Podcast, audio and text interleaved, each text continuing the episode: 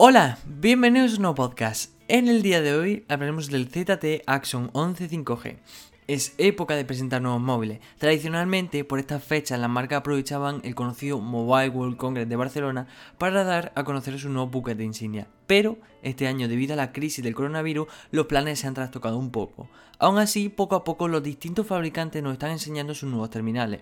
Hoy toca conocer el ZTE Action 11 5G un nuevo terminal con conectividad 5G, cuatro cámaras y pantalla curvada, que llega con un anticipo de lo que nos presentará el fabricante chino para este 2020.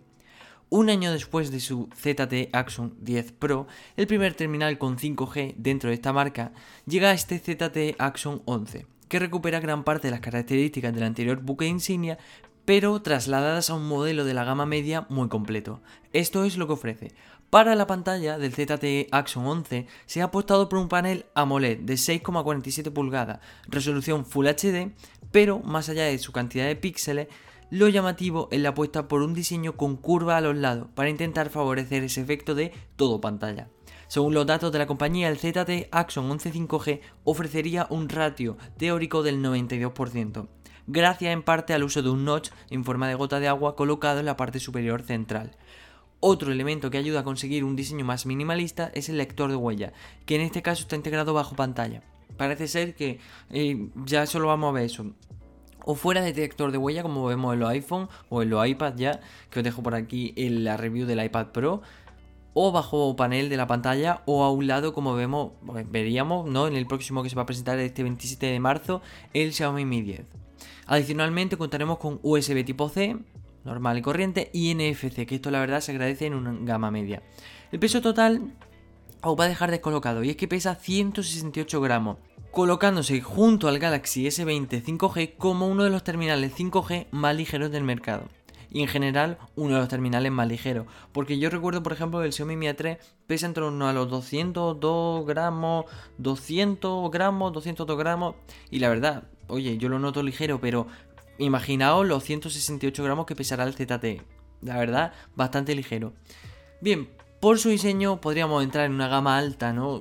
Tenía aquí la foto y si lo estáis viendo en YouTube y si lo estáis viendo a través de Spotify os podéis ir a las redes sociales. Oye, el diseño es bastante bonito, típico, gama alta. Lo siento, pero como decíamos, este ZT Action 11, decíamos anteriormente y volvemos a decir, es un gama media, pues incorpora un procesador Snapdragon 765G.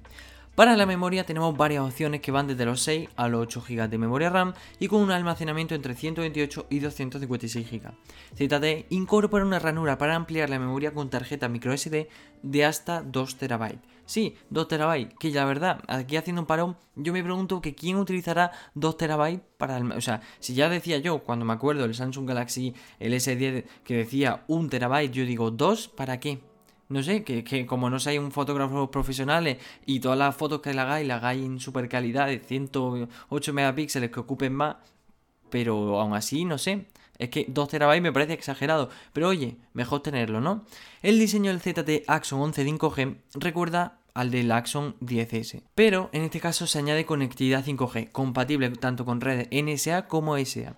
Es interesante ver que en un móvil de gama media cuenta con estas características, aunque recordar que para los que busquen la máxima potencia, ZTE previsiblemente presentará un modelo de gama más alta, el por el momento rumoreado ZTE Axon 11 Pro 5G. Sí, añadirle más palabras al título, ¿no? A nivel de software contamos con Android 10, la capa de personalización Mi Favor 10. Para este modelo ZTE incorpora un sistema de optimización Z Buster 2.0 que intentará, mediante inteligencia artificial, mejorar la experiencia de las aplicaciones y aumentar la autonomía hasta un 35%, según los datos ofrecidos por el propio fabricante. Si pasamos al apartado fotográfico, ZTE nos presenta este terminal como un dispositivo especializado en vídeo. El ZTE Axon 11 5G puede grabar en 4K a 60 fps y cuenta con varias herramientas de edición de vídeo. Bueno, oye, la verdad, 4K a 60 fps en un móvil de gama media no está nada nada mal.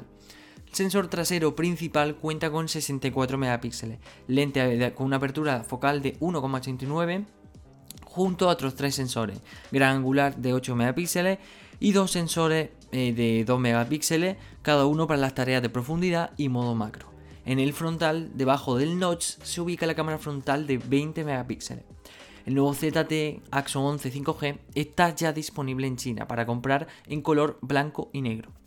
Tenemos tres versiones disponibles y estos son los precios oficiales. El 11 5G de 6 y 128, 355 euros. De 8 y 128, 394. Y de 8 y 256, 447 euros.